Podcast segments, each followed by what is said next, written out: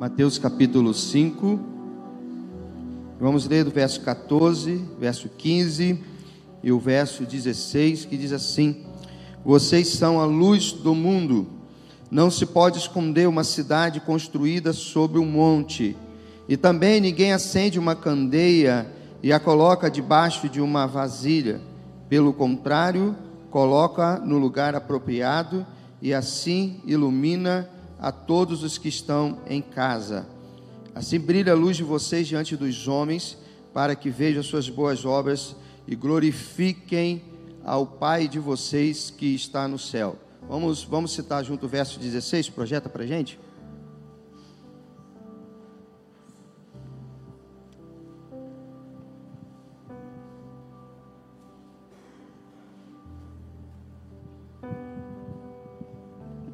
Vamos ler o verso 16. Assim brilhe.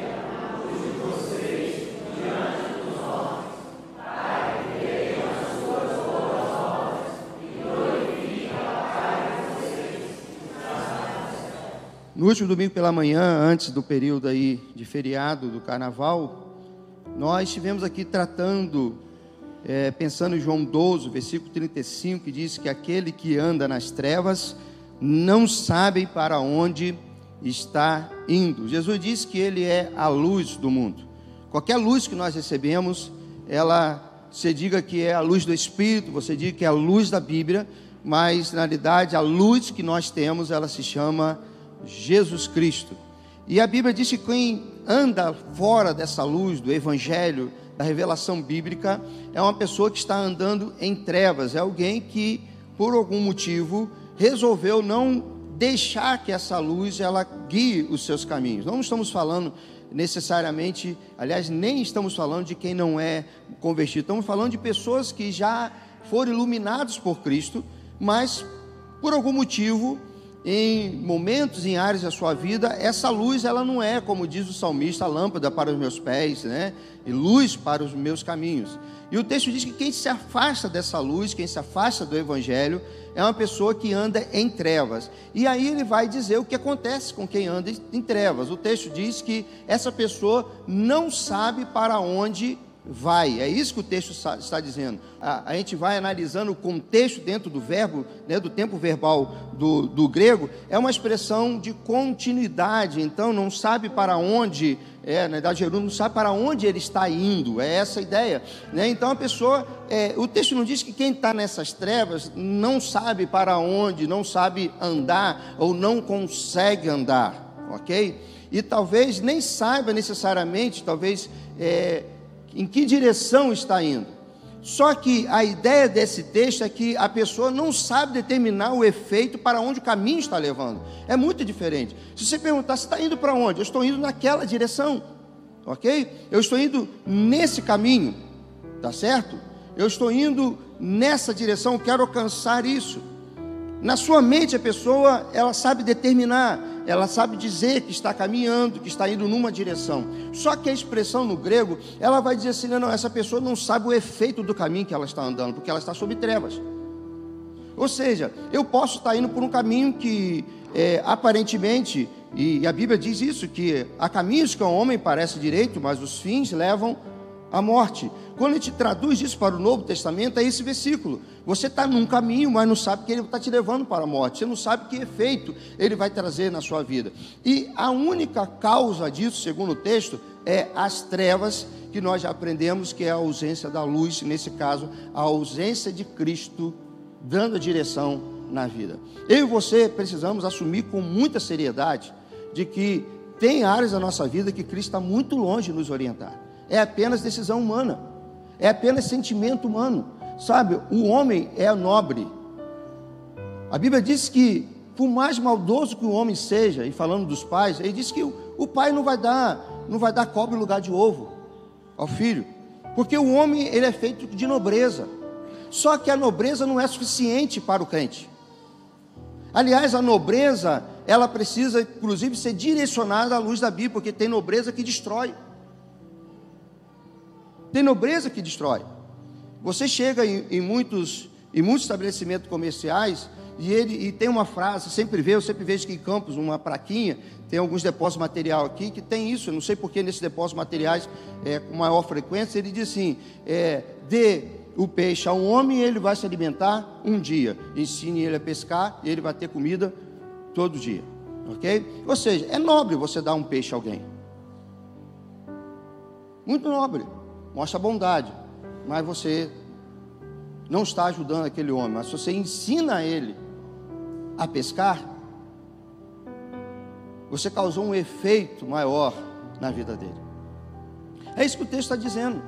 Se você tira a luz do Evangelho de cima da sua vida, de cima do seu coração, você está indo para alguma direção, você está caminhando para algum lugar, mas você não sabe o efeito que essa caminhada vai ter sobre a sua vida. Ontem a gente estava num momento de confraternização pós o retiro, e, e, brincando, conversando com alguns, e algumas pessoas contando várias histórias da vida, né? E, e eu estava pensando, né, que cada história que era contada, né, teve o seu efeito para aquele momento, ok? Mas talvez não teve o resultado que a pessoa esperava. Porque tudo que nós fazemos, irmãos, se, se estamos em sã consciência, é a longo prazo. Nada é feito para curto prazo. Nada. Aliás, nós plantamos para outros colherem, nós colhemos o que o outro plantou, e a gente precisa fazer o melhor com o que nos deram. Olha que interessante, tá ok? Nós hoje fazemos o melhor com o que nos deram, e estamos plantando para outros. Só que a maioria das coisas não nasce em dias e em semanas. A maioria das coisas levam tempo para nascer, e alguns de nós não vai participar da colheita de algumas coisas. Então, quando nós entendemos isso, nós começamos a pensar qual é o efeito que nós queremos deixar, deixar na nossa família, o efeito que queremos deixar nas pessoas que nós conhecemos, na sociedade, o efeito que nós queremos deixar né, nas gerações futuras. E segundo Jesus, existe uma única segurança que eu e você temos: é andar na luz que é Cristo. Então, na cena último domingo, eu pensei, né, nós tivemos aqui né, meditando sobre o âmbito de andar na luz, ok? Ou o ângulo de andar na luz, ou o aspecto daquele que anda na luz. Hoje, segundo o texto de Mateus 5, 14, é, até o 16, o verso 14, ele diz assim: Vós sois ou vocês são a luz do mundo. Existem dois ângulos: aquele de andar na luz e aquele de ser a luz, ok? De repente, os nossos olhos se abrem porque a gente tem a ideia, porque Jesus diz: Eu sou a luz do mundo. Mas o texto diz que quem aí é a luz do mundo? Quem é a luz do mundo aí? Faz assim, eu. Não vamos botar no, no, no, no plural agora não. Vamos colocar, né? Vamos tomar posse, vamos botar na primeira pessoa. Né? Quem é a luz do mundo? Vamos lá, quem é? Eu. Acabou. Eu sou a luz do mundo. Mas Jesus é a luz do mundo, sim. Ele é a luz do mundo. E ele diz que quem não anda nele não sabe para onde vai. Então, você também é a luz do mundo. E eu poderia dizer que o mundo que não anda sob a influência da sua luz, ele também não sabe para onde vai. Nós recebemos o efeito da luz do mundo, que é Cristo, e o mundo recebe o efeito da luz do mundo que somos nós. Se eu ando em trevas, não sei para onde vou, a minha luz também é uma luz incerta, e quem vem caminhar sobre a minha luz, não vou usar essa expressão não, pastor, mas está enrolado, ok? Mas está enrolado. O aspecto de sermos a luz do mundo. Quando a gente é criança, irmãos, a gente aprende uma tática muito simples, né? Que hoje é mais simples do que antigamente. Todas as vezes que você está com medo, você que morou na roça, ou você pedia para acender uma vela, ou pedia para acender uma lamparina, porque uma simples fagulha chama, gera luz e a luz começa a afastar as trevas. Hoje um apertar né, de dedo é, acende a luz nas trevas. Essa é uma lei da física natural. Dois corpos não podem ocupar o mesmo espaço. Aonde tem luz não pode ter trevas. Lei natural. Se tem trevas é porque não tem luz. Tá certo? É outra lei que nós encontramos. As trevas não existem por conta própria. As trevas existem por ausência de luz. Quando você faz a luz brilhar, as trevas elas começam a dissipar no mesmo efeito e intensidade que a luz brilha. Quem já pedalou bicicleta com aquele dinamozinho atrás para poder acender o farolzinho da bicicleta? Quem andou nessa bicicleta assim? Gente, só tem, só, só tem. Vou tentar aqui. Você já, você já dirigiu uma bicicleta com farol? Quem que não? Não, sei se é pilha. Sem ser a pilha. Ele tem um dinamozinho lá atrás, ok? Que aquilo fica encostado na, no pneu da bicicleta.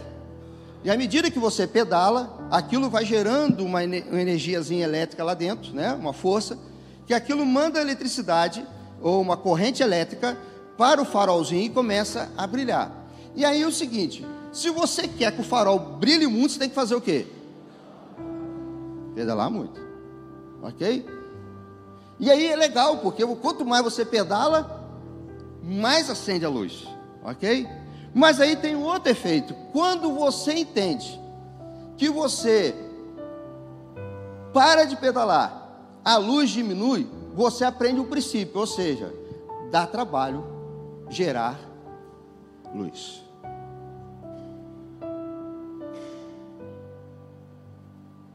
Você está pedalando, pedalando, a luz está brilhando, você começa a cansar, e à medida que você diminui a sua energia, também diminui a energia sobre o dínamo, e o dínamo não consegue gerar energia suficiente para jogar toda a potência da lâmpada para gerar uma claridade no caminho. Então preste atenção: quanto mais você pedala, mais luz tem no seu caminho.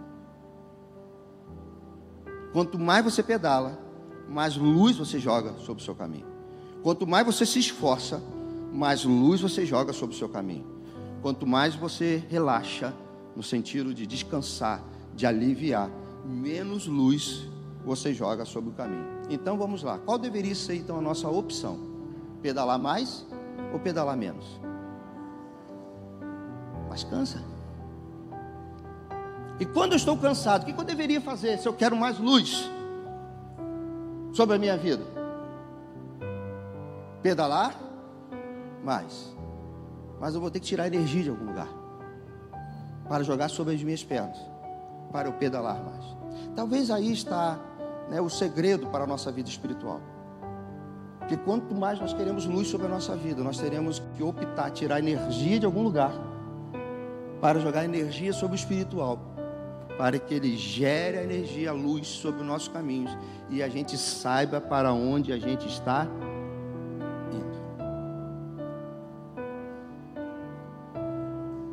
O texto é, que nós lemos, ele fala para nós que não se pode, projeta para a gente aí o verso, é, vamos me acompanhando agora, né? a partir do verso 14, o verso 15, ele diz, ele diz assim: ninguém, verso 15, ninguém acende é, uma lâmpada e a coloca debaixo de uma vasilha. Pelo contrário, eu gostaria que você marcasse essa expressão, pelo contrário. Pelo contrário. Tem alguma coisa que é a mais correta de ser feita. A coisa mais correta de ser feita é colocá-la num lugar. Mas o texto também diz que há um lugar que ele vai dar o próprio nome no português que não tem outro para trocar. Há um lugar apropriado para colocar essa lâmpada. Ela não pode ser escondida e ela precisa estar em um lugar e um lugar apropriado. E então, depois do ponto, ele começa a explicar o efeito disso. Quando a luz ela não é escondida e quando ela é colocada no lugar apropriado. Vamos ler o que, que o texto diz? E assim, vamos lá, e assim ilumina a todos que estão na casa. Ok? Para a gente poder continuar, eu quero que você pense nessa expressão casa. O lugar apropriado é dentro de um ambiente, que aqui é chamado de casa. Existe dentro da casa um ambiente apropriado para colocar a luz. Ok? Com isso, eu aprendo com esse texto que eu e você temos uma casa aonde nós somos colocados para brilhar. Existe um lugar aonde eu e você fomos colocados por Deus para brilhar. Só que o texto, quando ele usa a expressão lugar apropriado, ele então determina que não basta eu estar dentro da casa. Não basta eu ser apenas um cristão dentro de um ambiente. O texto diz que assim ilumina e eu gostaria, porque o texto também ele é bem específico, porque ele não diz a casa, ilumina não é a casa, embora a casa vai ser iluminada. O texto diz que ilumina a todos que estão dentro da casa. Ok? Isso é importante a gente, a pensar nesse texto. Você não foi chamado para iluminar a casa. Você não foi colocado dentro dessa casa para iluminar a casa, você foi colocado dentro dessa casa para iluminar todos que estão dentro da casa. E você precisa estar num lugar apropriado para isso, para ser essa luz. E eu queria que você chamasse atenção, porque Jesus ele começa o verso 14 fazendo uma definição: você é a luz do mundo. E eu quero pegar esse mundo agora, e embora o texto não faz isso, mas eu quero pegar e reduzir esse mundo à expressão casa. Você é a luz da casa que Deus colocou. Não estou falando do seu lar, embora você deva brilhar dentro da sua casa, você deve brilhar entre os seus amigos. Quando a gente fala casa, você pega a casa agora e joga lá no mundo. Expande ele um pouquinho, ou seja, há um mundo em que você foi colocado para ser essa luz. Jesus é a luz do mundo, do cosmos. Eu e você sou a luz do mundo, do meu universo. Deus criou um mundo para que eu e você pudéssemos brilhar nele, mas há duas coisas que você precisa tentar. Primeiro, você não pode apagar, então com isso você precisa pensar que por mais que você não queira no reino, Deus te colocou em destaque. Vou repetir de novo. Por mais que você tenha medo, vergonha, preocupações, Deus te colocou em destaque. Então vira para o seu irmão e diz assim: está destacado. É, está destacado. Destaquei você agora. Viu, Bruno? Fugir do microfone?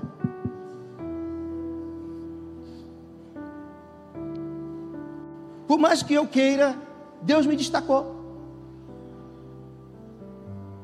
Ele simplesmente me deu a capacidade de, aonde eu chegar, dissipar as trevas. Na verdade, não se trata de densidade de trevas, trevas não têm densidade, mas é a potência da luz. E esse texto também não fala de potência necessariamente, ele fala que se a luz estiver no lugar apropriado, o texto garante que todos que estiverem dentro desse mundo, dessa casa, serão iluminados. Não importa o tamanho, não importa a quantidade, se você estiver no lugar apropriado. Você gera luz para todas as pessoas que estão sob o seu cuidado para ser a luz do mundo. Voltando a semana passada, então, se eu estou fora da luz do mundo que é Cristo, eu ando em trevas, não sei para onde estou indo. Deus me coloca dentro do meu mundo, da minha casa, para iluminar as pessoas que estão ali. Por mais que eu esteja no lugar apropriado, mas se eu estiver andando em trevas, as pessoas que estarão andando comigo também não saberão para onde estão indo. Então nós temos algumas coisas que precisam ser tiradas da nossa mente, alguns mitos. Sabe aquele mito da humildade? Não, eu não sou assim porque eu sou humilde. Não, você é assim porque é medroso, covarde. Nós podemos colocar dessa maneira. Porque a humildade não tem nada a ver de você ser destacado ou não. Na chamada do culto, eu de propósito falei: será que Deus chamou para ser famoso? Para ser isso, aquilo, outro? Né? Porque eu não tenho nenhum problema com os famosos. Gospel, evangelho. Cada um no seu lugar. Né? Se Deus quisesse me colocar lá, não ia reclamar. Ia. Você ia reclamar? Eu não ia reclamar. Agora a questão é: os famosos andam na luz, que é Jesus? Os famosos estão usando a fama ou o lugar apropriado criado por Deus para eles brilharem? Não é anonimato e nem fama. É você entender que você precisa estar sob a luz de, de Cristo e estar no lugar que Ele quer que você esteja, que é esse lugar apropriado. Por isso te deu dons, talentos, Ele te capacitou, te deu a sua personalidade, inclusive tímida. Se um tímido não pode ser pastor, eu não devo estar aqui, porque eu sou a pessoa mais tímida dentro dessa igreja. Então, não estamos falando de personalidade, estamos falando de uma luz que brilha através de você, independente de quem você é. Independente se você é uma pessoa mais solta, uma pessoa mais envergonhada, está vendo, Bruno? Gosta ou não de microfone? Não é disso que nós estamos falando. Com o passar do tempo, você vai aprendendo a lidar, porque você está entendendo que você está no lugar apropriado. Estando no lugar apropriado, você começa a entender que as pessoas recebem o efeito dessa luz, que só pode ser gerado sobre, por você, sobre essas pessoas.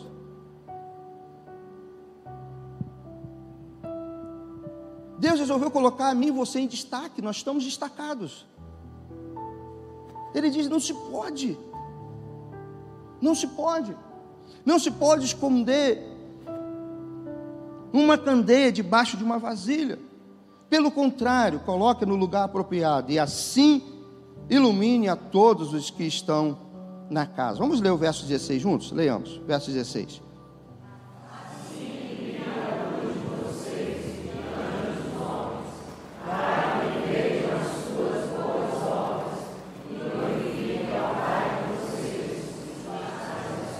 Pergunta que eu tenho agora para a gente refletir é: por que, que Deus quer que você fique em destaque? O que Deus quer com isso? Ah, eu preciso brilhar. Não, isso é óbvio. Uma luz é para brilhar. Ele quer que eu ilumine a todas as pessoas, também é óbvio. Mas o que ele quer com isso? Qual o propósito dele de fazer você se destacar? Qual o propósito dele de fazer você brilhar sobre pessoas? Iluminar pessoas, iluminar vidas fazer com que as pessoas recebam luz. Eu fico pensando, porque eu, ontem, quando tu estava contando lá a vida deles lá, né? E aí é muito, talvez seja mais fácil quem já viveu dias de trevas, infernais, né? Porque existe trevas, ausência, né? Da santidade. E aí, saber mensurar ou dimensionar a importância de uma luz. Né?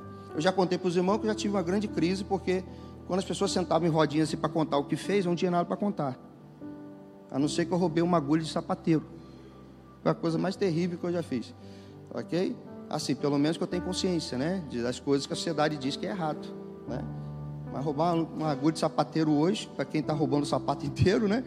A agulha não faria nada. E um dia num congresso, estavam os jovens dando, adolescentes dando testemunho de que eram, deram trabalho a papai e mamãe, fizeram isso, fumaram cigarro. Naquela época, droga, a gente não, não, se conhecia muito bem, nós estamos falando de 15 anos atrás só, né? E então, ok, é, não tinha muito essas coisas. E eles contando testemunho, e eu quieto no meu canto, então um pastor chegou perto de mim, o que, que você está moado nesse canto aí? Eu não tem nada para contar. Ué, você não tem nada para contar? Eu eu nasci num lar cristão. Minhas férias passavam na, na casa do meu avô, que era, que era evangelista. Então, minhas férias eram também na igreja. Minhas semanas era andando com papai e mamãe, de casa em casa, quase todo dia. Ele, ele com a guitarra nas costas, carregando uma caixa com microfone, e eles cantando nos lares. Qualquer coisa que eu me lembro, irmãos, está relacionada à igreja. Inclusive as férias. Papai tirava as férias para pregar em algum lugar. Então tudo que eu lembrava estava relacionado a férias. E quando eu saía sozinho de férias, eu estava, e está relacionado à igreja, eu estava em algum lugar ligado à igreja. Eu não tinha o que contar. Aliás, eu tenho uma segunda coisa, estou lembrando. Né? Eu era terrível com filho de pastor, ainda bem que eu virei filho de pastor e comecei a ficar mais manso. Né? Tinha um filho do, do, do pastor da igreja de Bitioca, ele ia tomar banho lá no, no sítio vovô e botava para ele tomar banho depois do chiqueiro. Depois que a água passava pelo chiqueiro, eu achava aquilo um máximo, era muito maldoso. Era maldade que eu lembrava, mas vai contar isso, o pessoal vai falar aqui, que maldade é essa? E ele começou a conversar comigo, falou assim, mas eu, você está perdendo uma conexão aí.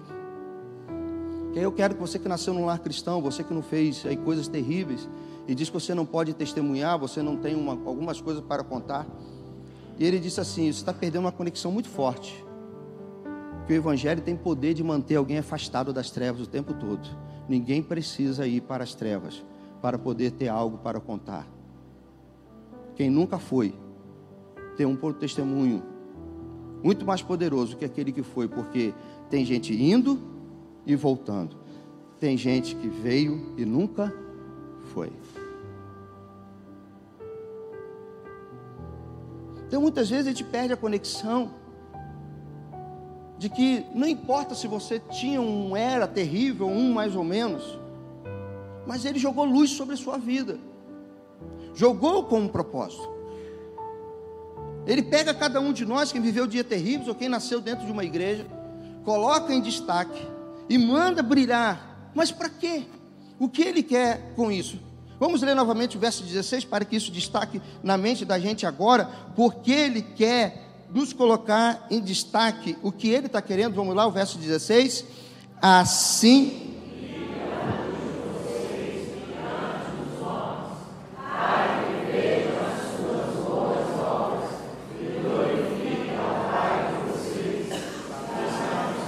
Quais são as duas coisas que Jesus quer aí? Quais são as duas coisas que Jesus quer aí? Vamos lá. Assim brilha a luz de vocês diante dos homens. Então marque para quê? Para que veja as suas boas obras. Vamos parar por aqui. Suas boas obras. O que, que são boas obras?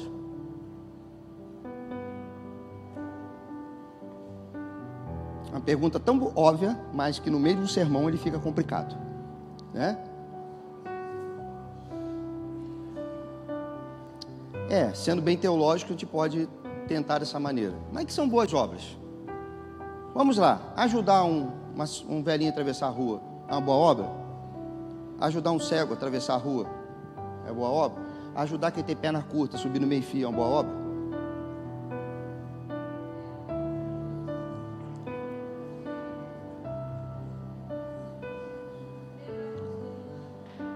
É uma boa obra. Trazer celeiro do amor é uma boa obra. Ir na casa de alguém e ajudar a fazer mudança, Will, é uma boa obra. Ganhar pedrinha na coroa. Ok? Fazer um aniversário surpresa deles é uma boa obra. É uma boa obra. Ajudar alguém que está precisando de dinheiro, pagar uma conta é uma boa obra. Cuidar de pessoas que estão enfermas é uma boa obra. É. Você vai listando boas obras.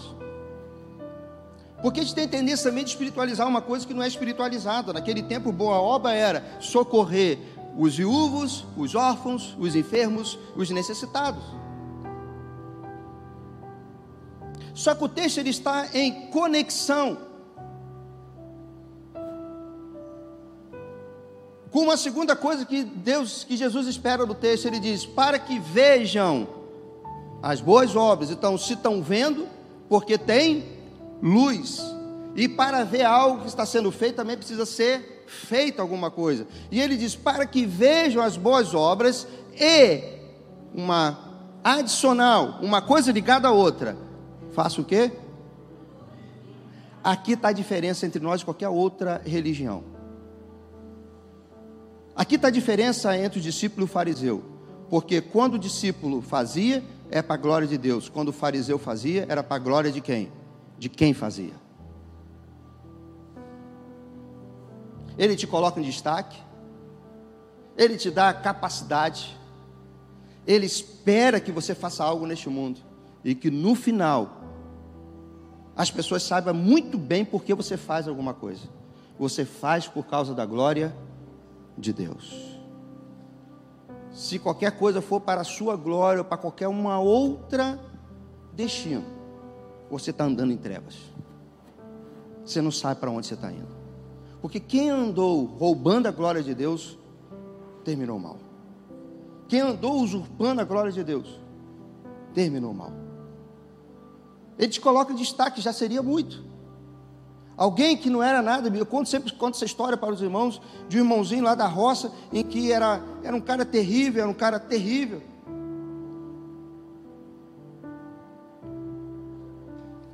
E um dia encontrou Jesus. Encontrou Jesus numa leitura de gene, genealogia, né? Fulano gerou fulano e nasceu fulano. Um homem que entrou na igreja, ninguém sabe por quê, porque todo mundo tinha medo dele, ele não ficava no convívio das pessoas. Mas um dia ele começou a ouvir uma leitura dentro de uma igreja e parecia que tinha alguém fazendo chamada. E ele entrou para ver se me esquecer dele. E quando chegou lá, no meio da leitura bíblica saiu o nome dele. E ele ficou super feliz, porque até dentro da igreja Deus tinha se lembrado dele. E naquele dia ele vai e se converte. Porque existe o lado negativo de fazer algumas coisas que ninguém gosta de fazer. Aquele irmão que leu aquela gene, aquele, gene, genealogia naquele dia, ele estava muito triste, que foi o único texto que Deus deu para ele. Como é que ele ia pregar aquilo? Aliás, nem conseguiu pregar, ele terminou de irmãos, eu não tenho um sermão para pregar sobre isso. Mas, como Deus mandou fazer apelo, aquela pessoa se converte. Naquele dia ficou muito bem claro que quando você joga a sua luz, e Deus é glorificado, irmãos, muitas coisas podem acontecer. A minha palavra nessa manhã é de sentiu para você: você não é uma pessoa que ficar sentado no banco, não é uma pessoa ficar escondida atrás de outras pessoas. Deus fez de você uma luz e essa luz não pode ficar debaixo de um recipiente. Deus te colocou um destaque. E esse destaque mostra quem você é e pode alimentar o seu orgulho, o seu ego. Só que se você está sob a luz de Deus, o texto diz que o resultado é verão as boas obras e no final glorificarão ao Senhor. Deus te fez destaque, Deus te capacitou, Deus tem um lugar para você e Deus tem um propósito para você. Em destaque, brilhando, para fazer boas obras e essas boas obras glorificarem o nome do Pai. Você é uma luz. Porque Deus quis você uma luz. É simples. Todas as pessoas que vêm para o reino são pessoas que Deus tem uma casa, Deus tem um local, Deus tem um mundo, Deus tem um universo. O seu universo, fale o universo, o seu universo, o universo de Eliezer. Deus criou um universo para mim, um mundo, para eu brilhar. Sabe, irmãos, eu por muitos anos eu quis comprar uma carreta, já contei para os irmãos, e ser um pastor itinerante pregando. Mas não era esse o lugar apropriado. Aliás, o lugar que eu nunca quis era o lugar apropriado, eu nunca quis ser pastor. Aliás, estou tão feliz de ver a igreja aos poucos fazendo aquilo que tem que fazer e aos poucos dizendo, não precisamos do pastor Eliezer. É isso mesmo. Vai chegar um limite, vocês vão entender que vocês vão precisar de mim, porque eu, preciso, eu tenho o meu universo, o meu universo precisa estar no meu lugar, apropriado, mas quando eu saio do meu lugar apropriado para tentar brilhar no lugar dos outros, irmão, dá errado. É esse está sendo o problema no reino. É que você tem o seu lugar apropriado. Quando você está lá, todos recebem reflexos da sua luz. Mas quando você sai, seja por timidez, por medo, por pecado, você não quer assumir o seu lugar, você brilha, você vai continuar brilhando, mas não brilha para toda a casa. Eu, quando você sabe tentar brilhar pelos outros, fazer pelos outros, também você não gera o brilho, porque o brilho só tem a intensidade, a amplitude correta, estando no lugar apropriado. Deus colocou no lugar no reino. Existe um lugar para você brilhar e iluminar todas as pessoas. Quando você não está nele ou sai dele, você causa um efeito de trevas na vida de alguém. Você precisa pensar muito sobre isso. Porque se você está andando sobre a luz do mundo que é Cristo, Ele fez de você a luz do mundo, e existe um mundo para ser iluminado por você. É muito bom ver as pessoas brilhando no seu lugar. pessoas jogando o seu facho de luz, o seu raio de luz sobre as pessoas. Sabe, você não brilha sobre a igreja, você brilha sobre as pessoas que estão na igreja. Você não brilha sobre uma casa, porque você poderia estar numa casa vazia, mas não existe casa vazia aonde você está. A casa que Deus colocou tem pessoas. E eu gosto da expressão, coloca aí o, o, o, o verso, o verso 15, né? O verso 15. E a expressão final é: assim ilumina a todos. Se você puder marcar isso na sua Bíblia, a todos. Há uma garantia de Deus que você vai ser bênção para todos. Você não vai ser bênção só para algumas pessoas, não. Você vai ser bênção para todos.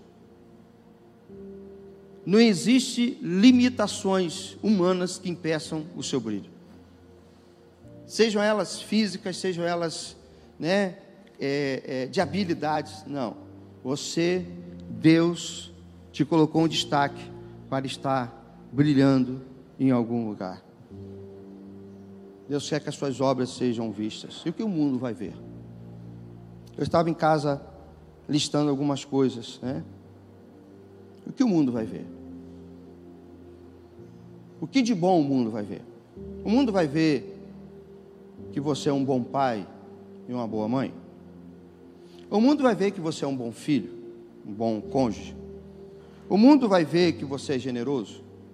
O mundo vai ver que você é misericordioso. O que, que o mundo vai ver de bom? Sabe, ninguém gosta de ser exposto. Mas se você pensar direitinho, a palavra destaque diz exposição. Se não bastasse ele botar você num lugar apropriado, aí coloca você para brilhar. E aí que entra o texto, como diz: não tem como esconder uma cidade. Por mais que tente esconder um crente, não consegue. Crente, ninguém consegue esconder crente. Não dá para esconder. Conta essa história de uma pessoa que foi se hospedar num hotel. E quando ele foi pagar a diária, os dias que passou no hotel, deu o cartão na mão do, do atendente, o cartão do, pegou aquele cartão, passou o olho de repente ficou olhando para aquele cartão. E ficou olhando, olhando para aquele cartão, e a pessoa que deu o cartão ficou assim, preocupada, você tem alguma coisa errada com o cartão? Deu alguma coisa errada? Ele, não, não. Eu estou me atentando para esse sobrenome aqui. É o que, que tem sobrenome? Esse, nome, esse sobrenome reporta uma pessoa. Há mais de 30 anos atrás, quando eu tinha meus 8, 9 anos, isso é o atendente falando. Isso me lembra um pastor. Que quando eu estava na minha cidade, antes de mudar para cá, ele chegou um dia, bateu na porta da minha casa, pregou o evangelho, minha mãe se converteu. E lá começaram as reuniões na varanda da casa da minha mãe. Daí uns anos teve uma igreja. Eu vim embora para cá e soube que esse pastor já até faleceu. E ele contando, olhando para aquele cartão. E eu não sei quanto tempo ele faleceu. Não tive tempo de dizer para ele que eu tinha retornado para a casa de Deus. E quando ele olha, aquele senhor, aquela pessoa estava em lágrimas. E falou assim: fazem 15 anos que ele faleceu. Esse pastor é meu avô. E como é bom saber que depois de 15 anos de alguém morto, o nome dele, o sobrenome dele ainda testemunha. pode esquecer disso. O seu brilho é de agora por toda a eternidade. Um dia seu corpo tomba, mas o seu brilho continua, porque viram as boas obras. Elas não morrem. Mas você precisa aceitar o desafio de se expor, de ser destaque o desafio de aceitar o mundo que Deus criou para você. Aceitar o desafio de ficar no lugar apropriado que Ele te forjou para ficar e aceitar o desafio de brilhar sobre todos quantos Ele quer que você brilhe. Amém? Fique de pé. Vamos orar a Deus. Chamar o ministério para que venha à frente.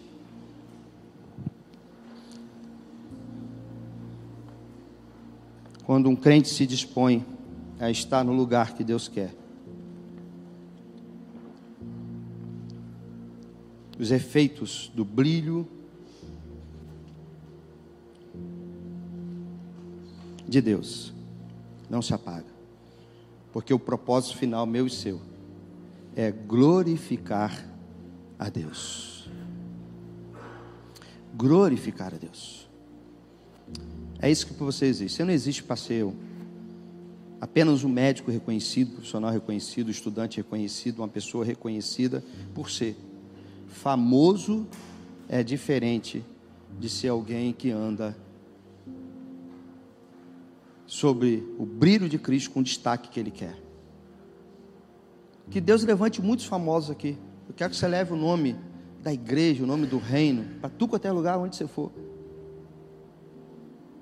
Que Deus te levante. Aliás, Saulo, vem aqui, Saulo, meu filho. Você vai tomar um susto agora. Vem cá. Vem cá. Foi bom, foi bem, bem lembrado. Dá para vir toda a família? Dá para vir? Desce. Dá para vir a mãe? E vem, desce. Vem cá. Chegou a hora apropriada agora, né? Vem aqui em cima aqui, aí, debaixo da luz. O Brasil vê.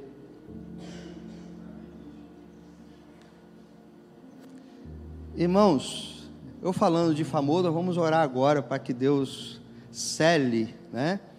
O que Deus tem para selar no Saulo. Saulo, aos 19 anos, foi chamado para se integrar a uma equipe para começar a treinar numa equipe, equipe de futebol do nosso estado. Coisa impossível paridade. Deveria ser aos nove, não aos 19. Né? E para ele contar isso para mim, irmãos, é difícil, porque está num lugar de destaque não é fácil.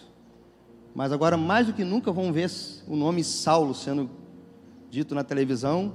Marca três gols. Eu vou mandar a dica da música para você. Ok?